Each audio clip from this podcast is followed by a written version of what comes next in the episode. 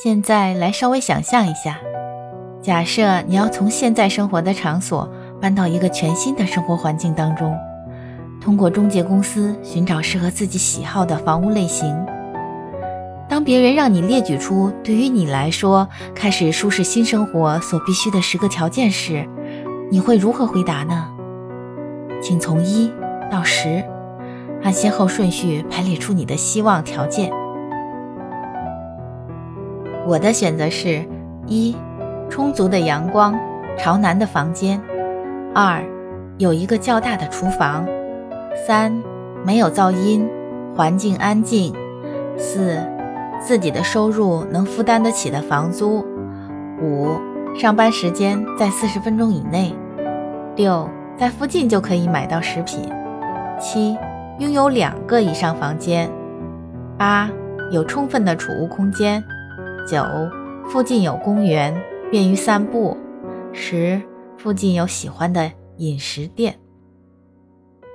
每个人都有自己不同的喜好和个性，十个人可能有十个答案。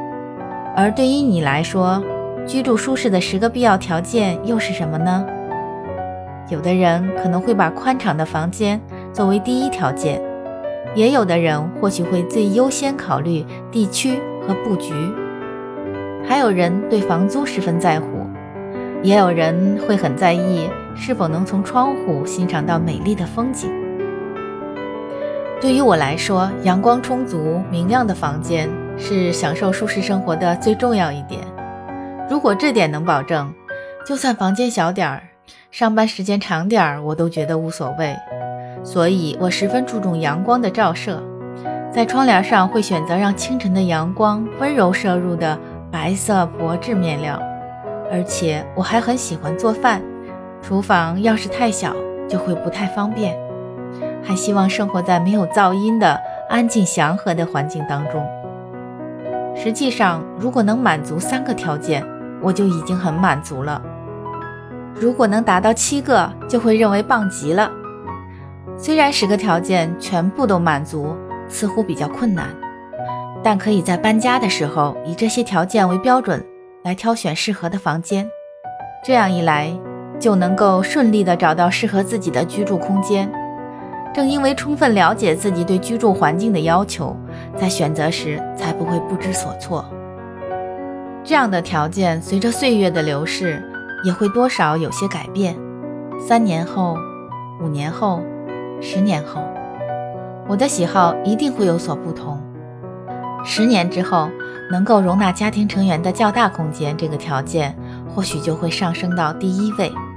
而再过些年，由于身体的衰老，对于居住环境的安稳舒适，考虑的就会更多。不论怎样，在寻找新房屋时，有必要考虑哪些条件可以让我们生活得更舒适，这样还可以让我们反省自己当前的生活状态。这种方法对其他事物的选择也很适合。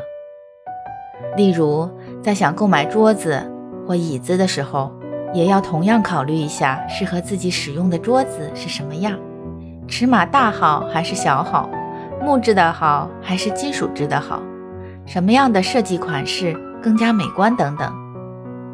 如果在去商店购买之前，先在脑海中形成一个大致的印象。就不会一时冲动买下不合适的物品，在没有找到合适的款式时，需要给自己一段时间耐心挑选，慢慢的考虑，一件一件细心挑选，可以提高自己分辨优劣的能力。况且，经过自己用心挑选的东西，就会更加珍惜，使用时间也会更长久。不要因为便宜就立刻购买，而要把与每一种物品的相遇。都当做生活中的色彩亮点来细心体会。